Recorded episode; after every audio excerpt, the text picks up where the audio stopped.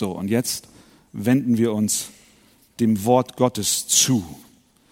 Das ist heute ein Text, den wir gemeinsam lesen wollen aus dem Matthäusevangelium. Ich habe letzten Sonntag bereits angedeutet, dass wir dann im neuen Jahr auch mit einer neuen Serie beginnen werden. Bis dahin haben wir Stand-alone Messages, wie man das so schön sagt, so Einzelbotschaften. Äh, und heute aus Matthäus Kapitel 14 und dort von Vers 13 bis Vers 21. Und ich lade euch ein, dass ihr gemeinsam mit mir aufsteht und wir wollen uns diesen Text, den viele von uns wahrscheinlich kennen, vielleicht einige noch nicht, wir wollen ihn gemeinsam lesen und Gott bitten, dass er zu uns spricht. Matthäus Kapitel 14, Vers 13 und folgende. Und als Jesus das hörte, zog er sich von dort in einem Schiff abseits an einen einsamen Ort zurück. Und als die Volksmenge es vernahm, folgte sie ihm aus den Städten zu Fuß nach. Als nun Jesus ausstieg, sah er eine große Menge und er erbarmte sich über sie und heilte ihre Kranken. Und als es Abend geworden war, traten seine Jünger zu ihm und sprachen, der Ort ist einsam und die Stunde ist schon vorgeschritten. Entlasse das Volk, damit sie in die Dörfer gehen und sich Speise kaufen. Jesus aber sprach zu ihnen, Sie haben es nicht nötig wegzugehen, gebt ihr ihnen zu essen. Sie sprachen zu ihm, wir haben nichts hier als fünf Brote und zwei Fische. Da sprach er, bringt sie mir hierher. Und er befahl der Volksmenge, sich in das Gras zu lagern und nahm die fünf Brote und die zwei Fische, sah zum Himmel auf, dankte, brach die Brote und gab sie den Jüngern. Die Jünger aber gaben sie dem Volk. Und sie aßen alle und wurden satt. Und sie hoben auf, was an Brocken übrig blieb, zwölf Körbe voll. Die aber gegessen hatten, waren etwa 5000 Männer ohne Frauen und Kinder. Amen. Nehmt doch gerne Platz.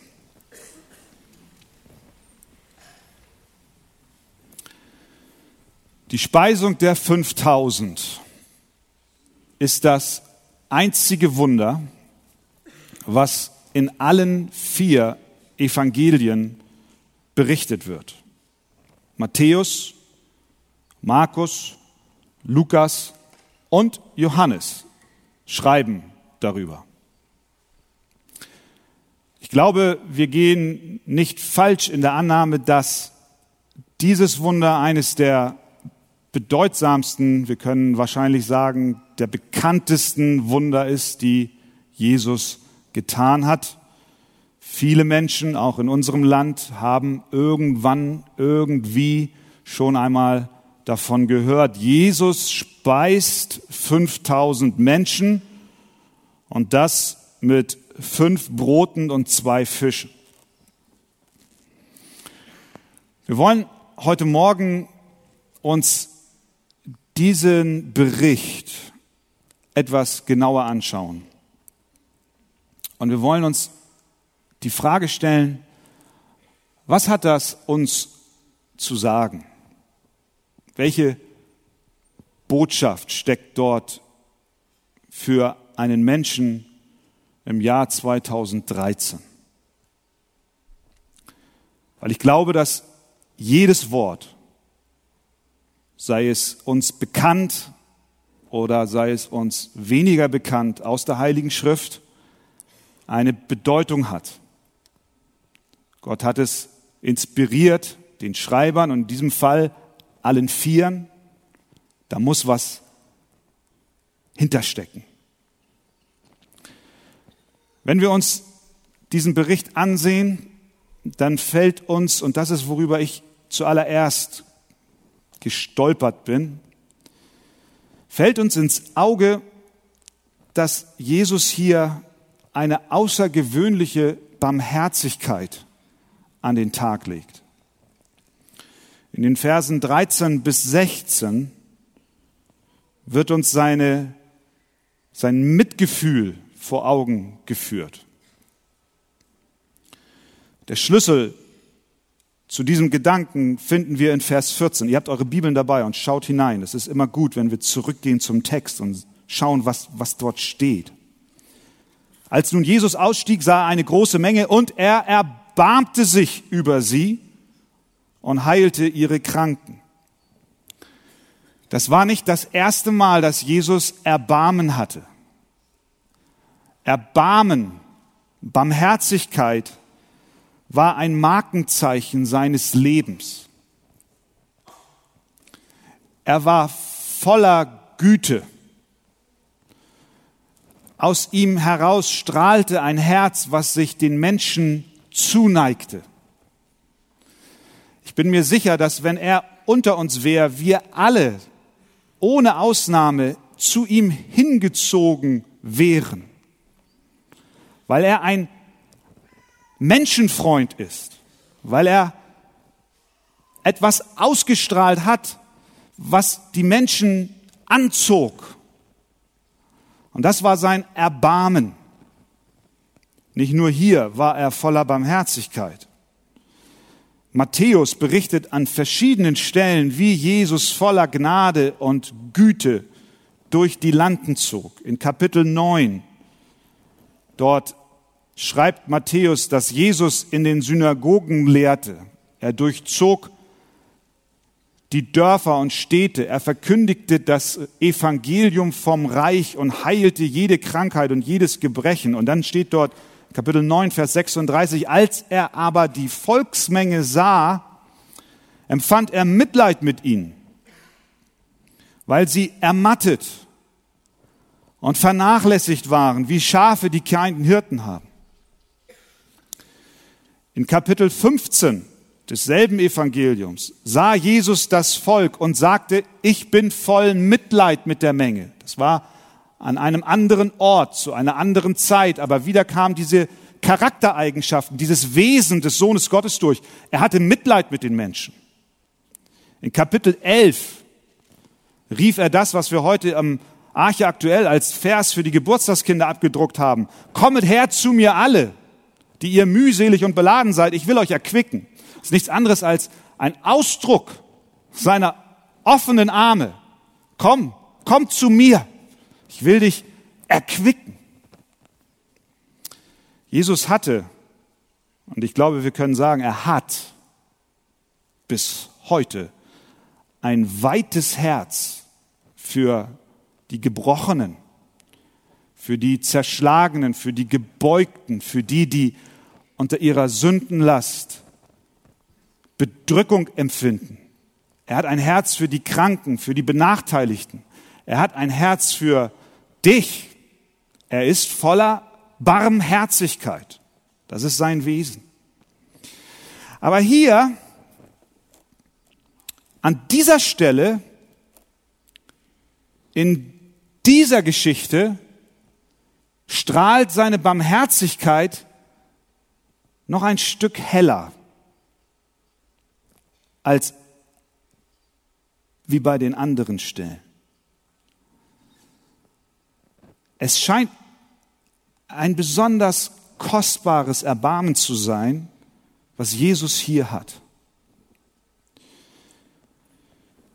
Um das zu verstehen, müssen wir uns ein paar Gedanken machen über die Umstände, in denen Jesus war.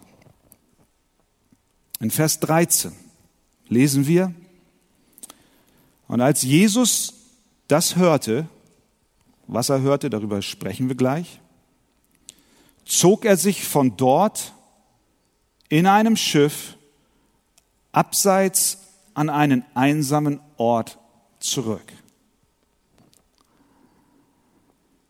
Das heißt, Jesus wollte ganz offensichtlich Ruhe haben. Er wollte die Einsamkeit aufsuchen. Die Menschen folgten ihm zu Tausenden. Es waren immer Leute um ihn herum. Aber hier berichtet uns Matthäus, war ein Moment im Leben Jesu gekommen, wo er gesagt hat, es geht nicht mehr so weiter. Ich, ich brauche Abstand. Ich muss, ich muss Ruhe haben. Wir alle kennen diese Situation in unserem Leben, wo dir Dinge zu viel werden. Dann können wir Jesus nicht eins zu eins mit uns vergleichen, aber wir empfinden hier mit ihm, wenn es heißt, er, er brauchte Ruhe. So wie du manchmal Ruhe brauchst. Einfach mal eine Abgeschiedenheit, einfach mal aus dem Trubel heraus an einen einsamen Ort zu gehen. Es war nicht leicht, in Galiläa einen ruhigen Ort zu finden. Die Gegend war sehr dicht besiedelt. Es waren viele Städte und viele Dörfer in der Gegend. Das Gebiet an Fläche war relativ klein mit vielen Menschen. Und wenn du dann auch noch eine Person des öffentlichen Lebens warst, war es kaum möglich für dich, einen Ort der Ruhe zu finden. Also stieg Jesus in ein Boot, um Abstand zu gewinnen. Dieser Moment der Ruhe war wichtig für ihn.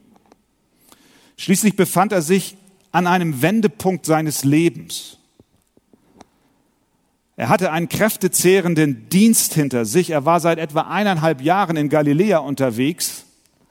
Er predigte in der Öffentlichkeit, er heilte Menschen, er lehrte in den Synagogen, er suchte das Volk, um sich selbst ihnen bekannt zu machen, um seine Gottessohnschaft zu demonstrieren. Er wollte, dass die Kunde ausgeht, der Messias ist da. Er suchte die Menschen. Das war mit Sicherheit eine Arbeit, die er geleistet hat, die unheimlich Kraft gekostet hat. Eineinhalb Jahre dieser öffentliche Dienst in Galiläa.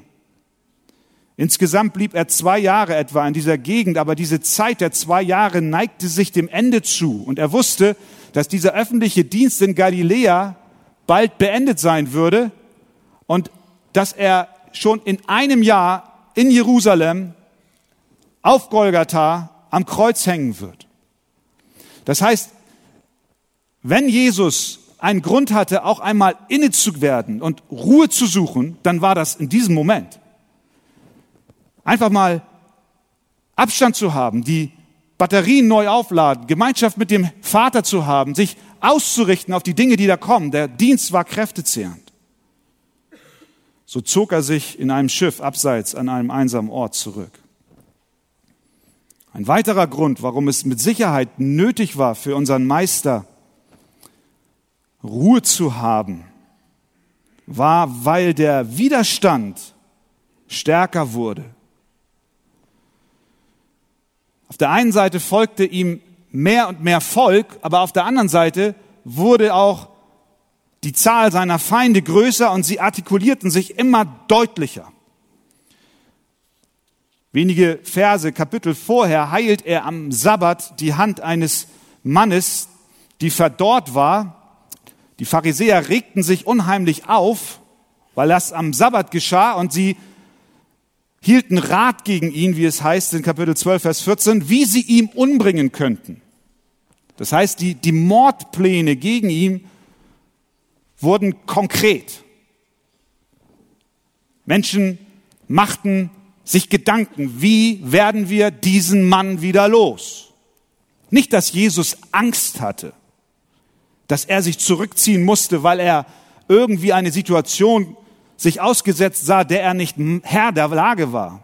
Er hatte keine Angst in der Weise, dass er Sorge hatte, dass andere mit ihm machen, was sie wollen. Nein, er war immer der souveräne Herr, aber er war wahrer Mensch und wahrer Gott.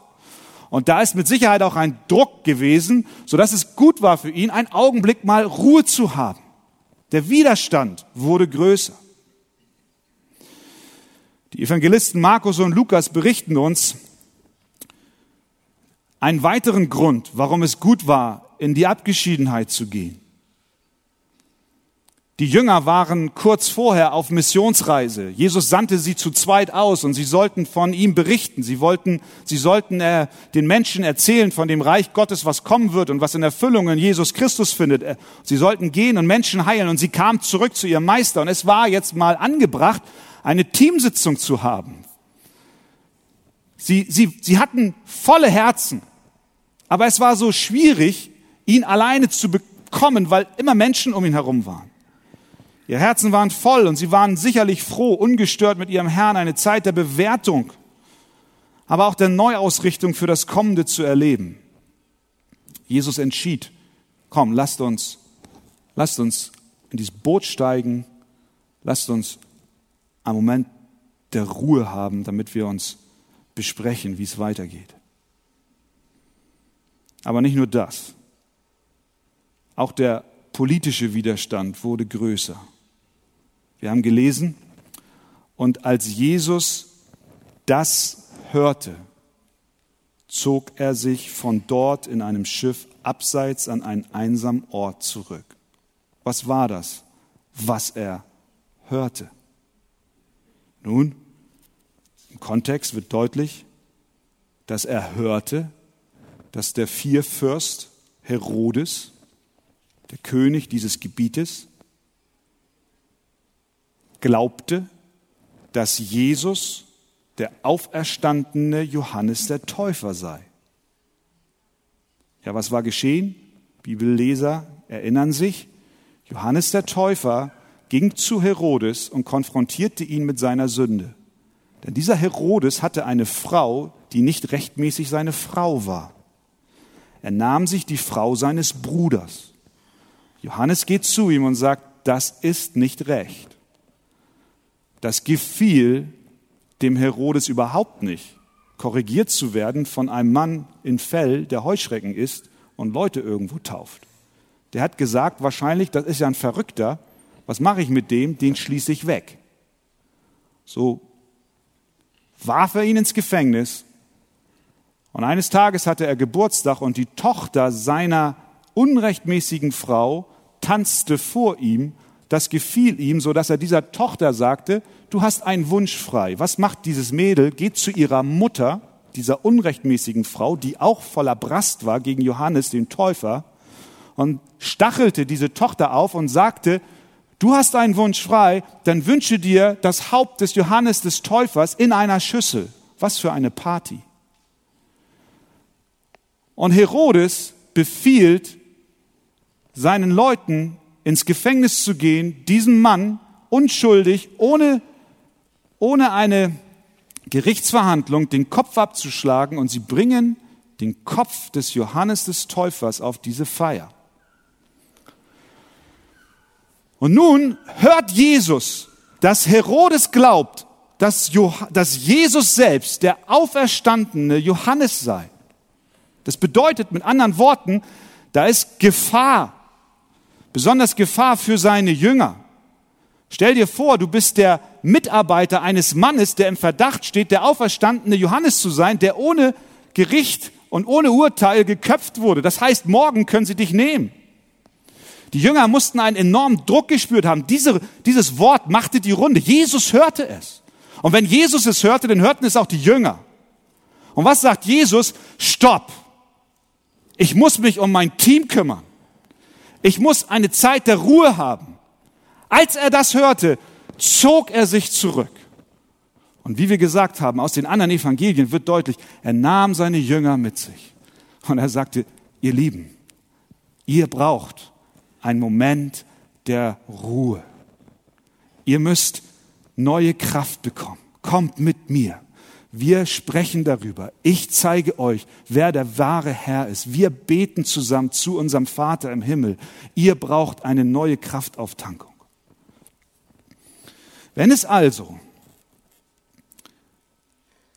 einen Grund für Jesus gab, sich aus der Öffentlichkeit fernzuhalten, dann war es in diesem Moment. Glaubt ihr das? Aber wie wir hören, wie wir lesen, Vers 13, die Volksmenge bekam Wind davon. Als die Menge es vernahm, folgte sie ihm aus den Städten zu Fuß nach. Die liefen um den halben See in der Annahme, dass er an der und der Stelle ans Ufer kommt und schwuppdiwupp, wie diese, wie Hase und Igel, können wir fast schon sagen, ehe sie sich versahen, oh nein. Die riefen schon, wir sind schon, ich bin schon allwetter da, oder wie heißt das? Buxtehude, ne? Hase und Igel. Ich bin schon wieder da. Volksmenge war da. Alle waren da. So, nu? Was hättest du gemacht? Ganz ehrlich.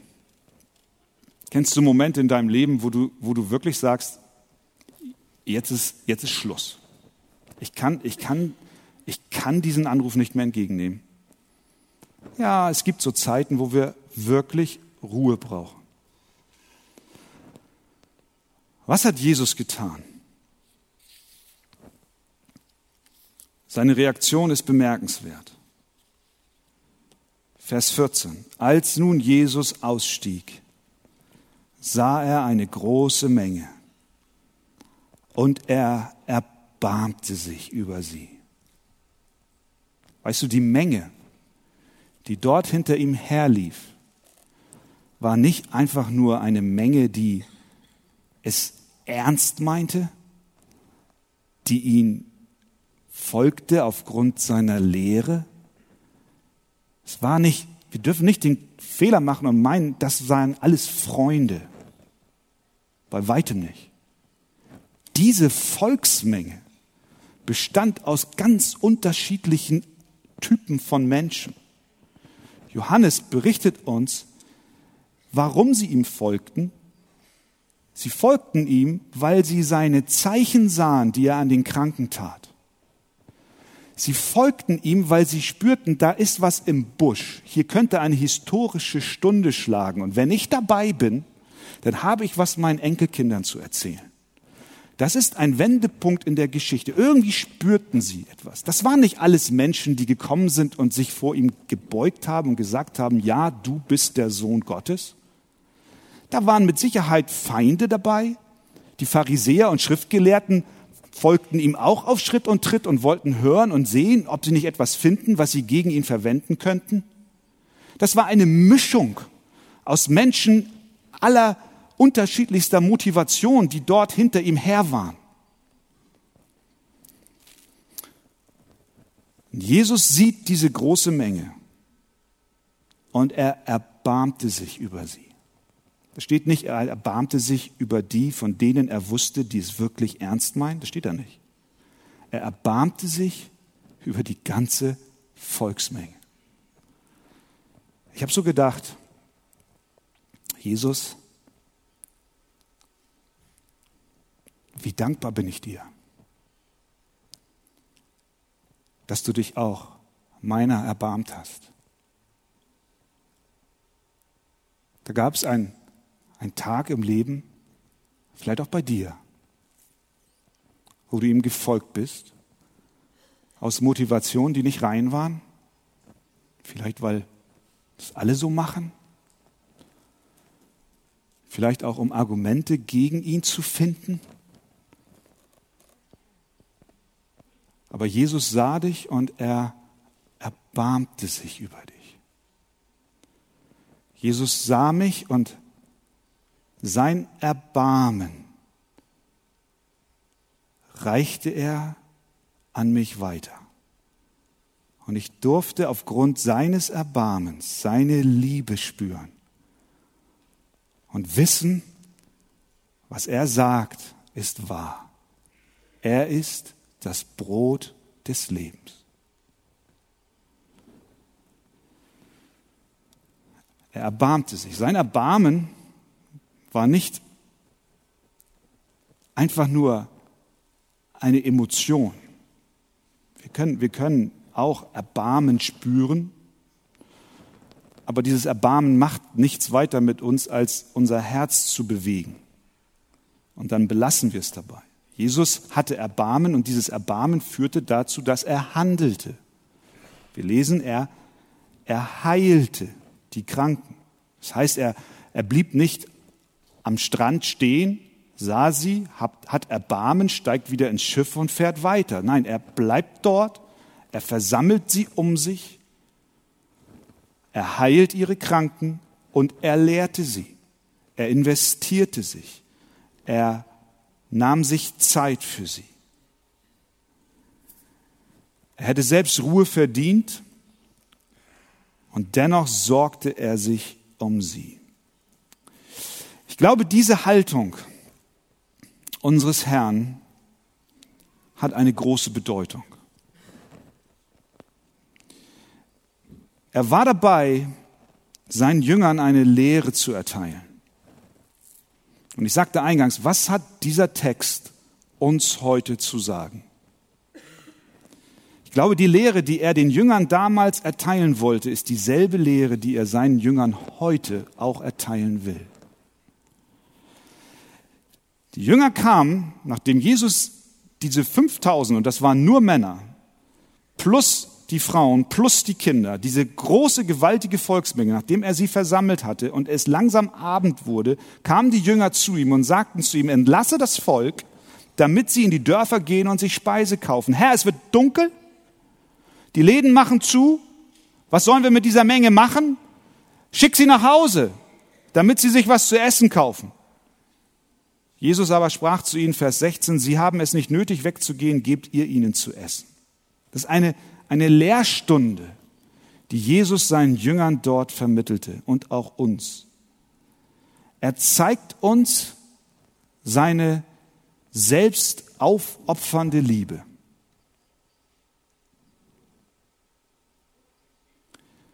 Er reicht uns das Staffelholz weiter und er sagt zu dir, schau mich an, so liebe ich und nun tue das Gleiche.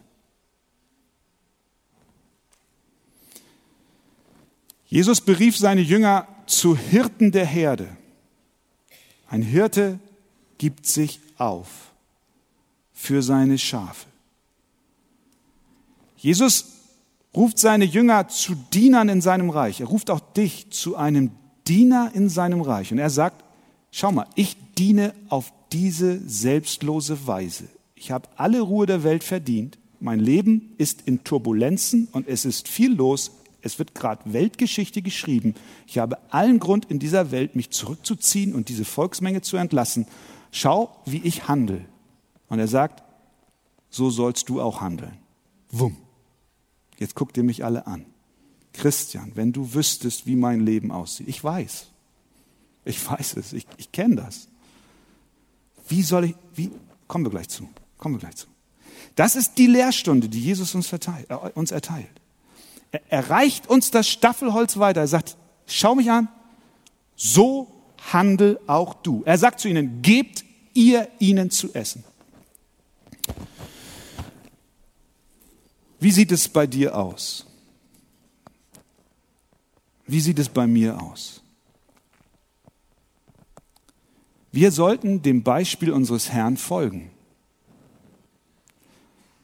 Sonntag für Sonntag haben wir Menschen in unserer Gemeinde und ich, ich, fordere ein bisschen jetzt heraus, auch jeden Einzelnen.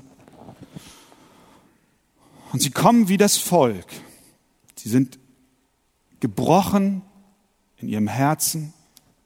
Sie haben Nöte, sie haben Fragen. Und du kommst herein als ein Diener Gottes, als ein Kind Gottes, als ein Jünger Jesu. Und du sagst zu dir, ich habe heute Ruhe verdient, ich muss auf dem Boot in Einsamkeit sein, deswegen isoliere ich mich, ich komme der Form halber hierher, aber bitteschön, halte mir das Volk auf Distanz. Und tatsächlich, wir können eine Menge Gründe nennen, warum es besser wäre, Ruhe zu haben. Ja, ich weiß. Deswegen wenden wir uns nur unseren Freunden zu, unseren uns bekannten Menschen in der Gemeinde und finden so uns wieder in unseren kleinen Grüppchen, aber haben nicht dieses Herz für die, die hineinkommen und die in Bedrückung da sind und wieder gehen, weil niemand auf sie zugeht. Jesus lehrte seinen Jüngern eine deutliche Lektion. Mögen auch wir offen für Korrektur sein, wo immer der Heilige Geist es jetzt in deinem Herzen zur Anwendung bringt. Wenn die Predigt jetzt zu Ende wäre und ich Amen sagen würde, dann würden wir alle wie die begossenen Pudel aus diesem Raum herausgehen und sagen, hat keinen Sinn. Kann ich nicht. Wie soll das gehen? Aber die Predigt ist noch nicht zu Ende. Gute Nachricht. Warum ist die Predigt nicht zu Ende? Weil der Bericht noch nicht zu Ende ist. Jesus ist noch nicht am Ende. Schauen wir mal, wie es weitergeht. Also, Jesus zeigt uns seine Barmherzigkeit und ruft uns auch in den Dienst. Zweitens, Jesus zeigt uns, dass alle Kraft für den Dienst, zu dem er uns beruft, nur von ihm kommt. Weißt du das? Amen. Sag mal Amen. Amen. Jesus lehrt uns, dass wir ein Herz voller Erbarmen haben sollen, aber er zeigt uns zugleich, dass er auch die göttliche Kraft hat, dir dieses Herz voller Erbarmen zu geben. Was lesen wir? Vers 16 bis 18. Jesus aber sprach zu ihnen, Sie haben es nicht nötig wegzugehen, gebt ihr ihnen zu essen. Sie sprachen zu ihm, wir haben nichts als fünf Brote und zwei Fische. Da sprach er, bringt sie mir hierher. Jesus bittet die Jünger, Brote und Fische zu bringen. Sie wollen die Menge nach Hause schicken. Jesus sagt, nein, gebt ihr ihnen zu essen. Was lernen wir daraus? Jesus lehrt die Verantwortung im Dienst, lehrt uns Verantwortung im Dienst zu übernehmen. Das ist, was Jesus uns lehrt. Das ist nicht das erste Mal, dass die Jünger die Menschen von Jesus fernhalten wollten. Sie wollten sie entlassen, aber nicht nur hier, sondern in Matthäus 15. Da kam eine kanaanäische Frau zu Jesus und bittet ihm um Hilfe. Da lesen wir, da traten seine Jünger herzu, baten ihn und sprachen, hör mal auf den Wortlaut, fertige sie ab, denn sie schreit uns nach. Wumm. Schick sie vor, fertige sie ab. Das ist eine gute evangelistische Methode. fertige sie ab. Schieb sie beiseite. Die Menschen brachten Kinder zu ihm, Matthäus 19, damit er die Hände auf sie legte, die Jünger aber tadelten sie. Jesus sagt seinen Jüngern und auch uns, schick sie dich weg, sende sie nicht fort. Ich übertrage euch Verantwortung zum Dienst. Ihr habt keine Wahl, ihr seid mein, ich habe euch mit einem Preis erkauft, nun geht, dient und seid barmherzig. Das ist, das ist die Botschaft.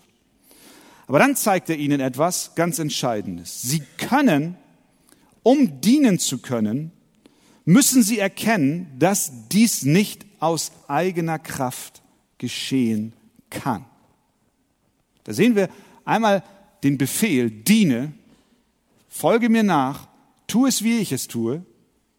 Und dann sagt er dir zur gleichen Zeit, aber wenn du es tust, dann wisse, du kannst es nicht aus dir selbst heraus. Was sagt er? Er sagt ihnen, gebt ihnen zu essen. Ja, wie soll das gehen?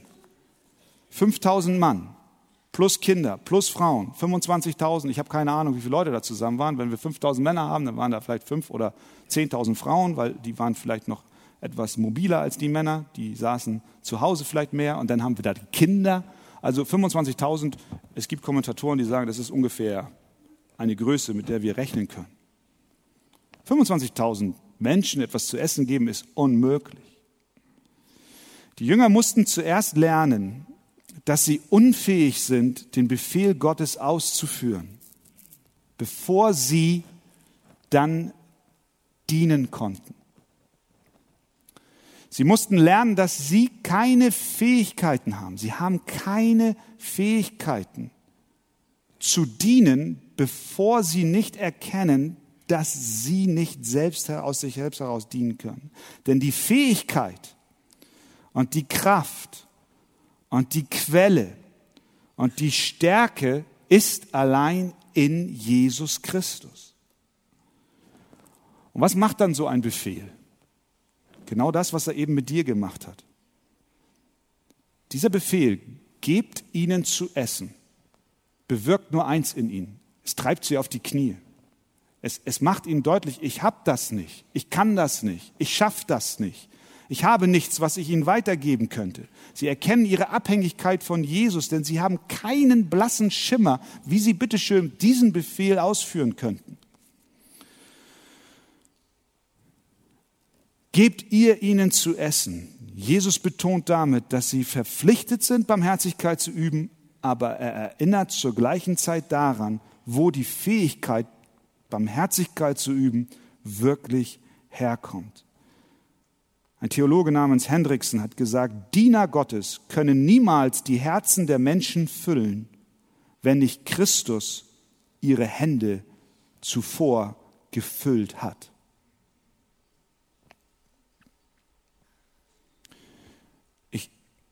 Sage dir das auch für dein alltägliches Leben. Als, als Mama, der du deinen Kindern dienst und du stehst da manchmal vor und du sagst, ich möchte sie gerne in Gottesfurcht erziehen. Ich möchte gerne den Befehl Jesu ausüben. Und wie oft stehst du da und sagst, eigentlich bräuchte ich jetzt ein Boot und muss mich zurückziehen. Komplett verständlich, absolut richtig. Und es gibt, und Jesus nahm sich auch Zeiten der Ruhe. Es geht nicht darum, dass wir niemals Ruhe haben. Es geht um die Frage unseres Herzens. Und dann plötzlich stehen diese plärrenden Kinder wieder vor mir am Ufer. Woher um alles in der Welt haben sie gewusst, wo ich an Land gehe? Sie stehen dort und schreien. Die Windel ist voll. Sie quillt förmlich über. Das Telefon klingelt. Der Reis brennt an. Und der Mann will auch noch, weiß ich nicht was.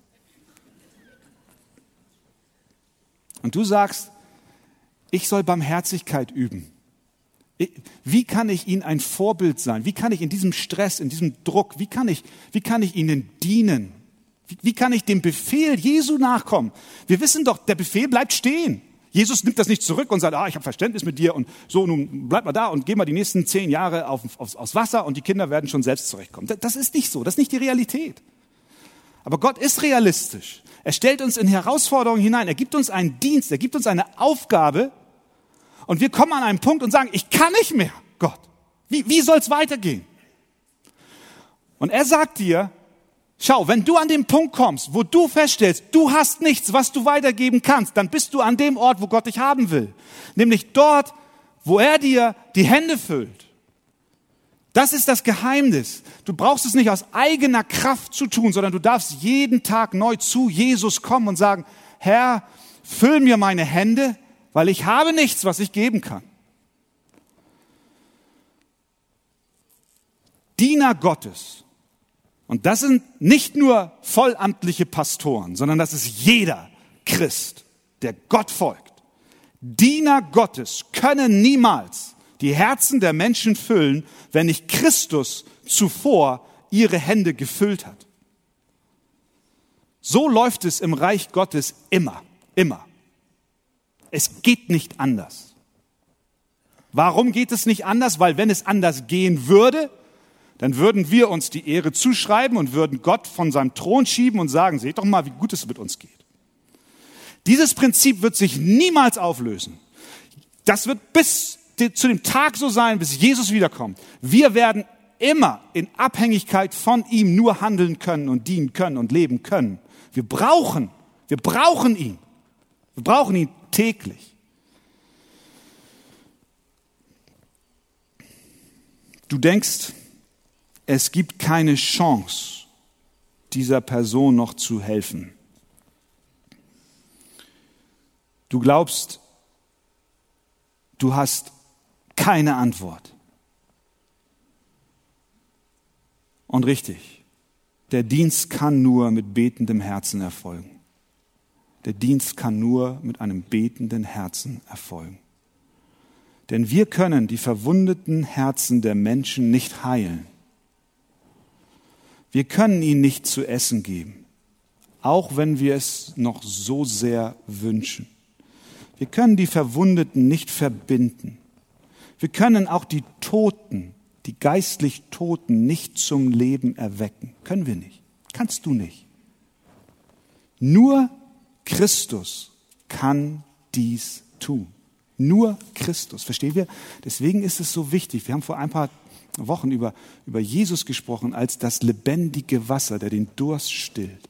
Und hier kommen wir zu dem Punkt, dass Jesus nicht nur das lebendige Wasser ist, sondern er ist das Brot des Lebens, was wir weitergeben können. Nur Christus kann dir geben, was du brauchst, um weiterzugeben. Jesus ruft dich in den Dienst der Barmherzigkeit. Er nimmt uns in die Pflicht aber er sagt nicht zu uns, nun sieh mal zu, wie das funktioniert, du wirst es schon aus, auf eigene Weise herausbekommen. Nein, er sagt dir, mein Kind, ich möchte, dass du dich so sehr auf mich verlässt, dass du mir dienst im vollen Bewusstsein deiner Unfähigkeit. Du kannst nicht, aber mein Kind, ich kann. Ich bin in den Schwachen mächtig. Möge das dir Kraft geben für die Herausforderung, in der du dich gerade jetzt befindest. Schmeiß nicht über Bord, hau nicht ab, sondern geh zu ihm. Und wenn er dir sagt, gib du ihnen zu essen, dann wisse, er will deine Hände füllen.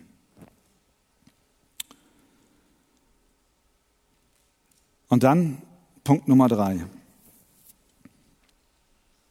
Jesus allein kann die Nöte lösen. Schauen wir in Vers 19 bis 21.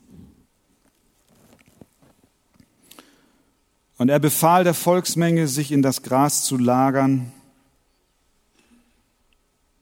und nahm die fünf Brote und die zwei Fische, sah zum Himmel auf, dankte brach die Brote und gab sie den Jüngern. Er füllte ihre Hände. Die Jünger aber gaben sie dem Volk. Sie taten nichts anderes als zu empfangen und weiterzugeben. Und sie aßen alle und wurden satt. Und sie hoben auf, was an Brocken übrig geblieben war, zwölf Körbe voll. Die aber gegessen hatten, waren etwa 5000 Männer ohne Frauen und ohne Kinder. Was wir hier jetzt erkennen ist, es, es, läuft, es läuft alles auf den einen zu. Da ist diese Situation unüberschaubar, nicht handelbar für die Jünger so wie du dich fühlst, in deinem Alltag. Sie sind verzweifelt, wissen nicht, was sie tun sollen, und es führt alles zu dem einen hin, zu dem, der die Macht und die Kraft hat, Nahrung zu geben, Stärke zu spenden, Brot zu versorgen. Hier sehen wir, dass Christus der Einzige ist, der wirklich den Nöten der Menschen begegnen kann. Jesus ist der Einzige, sehen wir das? Da ist kein anderer neben ihm. Das ist ja nicht nur hier so, sondern das zieht sich ja wie ein roter Faden durch sein Leben hindurch. Immer wieder, wenn Menschen am, am Ende ihrer Kräfte waren, wenn, wenn, wenn die Situation nicht, nicht lösbar erschien, ist es immer Christus allein. Er ganz allein. Ich kann nur eins predigen und das ist Jesus Christus, der gekreuzigte, der genug ist für unsere Seelen, für deine Not, für deine Betrübnis, für deine Sündenlast. Er allein ist genug. Und vergiss nicht, er ist barmherzig. Er öffnet dir seine Arme auch an diesem Morgen und sagt, komm zu mir, der du ein gebrochenes Herz hast der du Sünden in deinem Leben hast, die du verbirgst und an die Ecken deines Wesens drängst und die du auch vor anderen fernhältst. Er sieht sie und er weiß, wie es dir geht und er ist der Einzige, der deinen Hunger stillen kann. Jesus ist in der Lage, die Bedürfnisse jeder Seele zu stillen. Er lehrt den Jüngern und auch uns, dass er die Quelle des Lebens ist.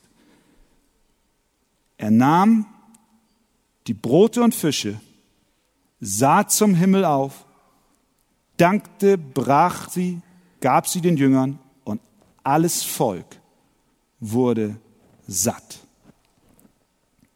Er hat was sie brauchen. Und wir wissen, dies hier ist jetzt nicht einfach nur eine materielle Sättigung, sondern dieses Gleichnis sagt uns etwas viel, viel Tieferes. Jesus will nicht nur unseren physischen Hunger stillen, nein, er will unseren geistlichen Hunger stillen. Und wir alle sind auf der Suche nach Nahrung. Es gibt keinen Menschen auf diesem Globus, der nicht Hunger hat.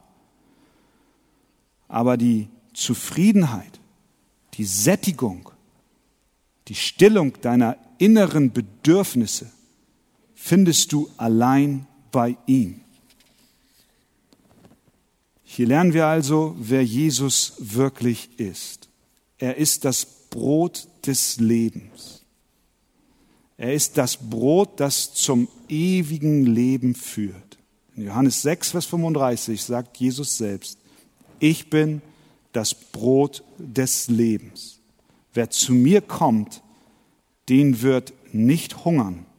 Und wer an mich glaubt, den wird nimmermehr dürsten. Zwölf Körbe blieben über. Jesus war nicht knauserig, er gab im Überfluss, weil er genug ist. Er kam nicht an seine Grenzen und musste eine logistische Meisterleistung absolvieren und hoffen und beten, dass doch noch der Letzte satt wird. Überhaupt gar keine Bedrängnis von seiner Seite. Nein, er machte aus dem, was da war, so viel, dass zwölf ganze Körbe übrig waren. Mehr als vorher überhaupt da war. Das heißt, Jesus ist genug. Jesus ist genug. Auch für deinen Hunger. Auch für deine Aufgaben für deine Aufgaben als, ich komme zurück zu dem Beispiel der Mutter, für deine Aufgaben im Alltag. Er ist genug. Er ist genug. Vertraue ihm.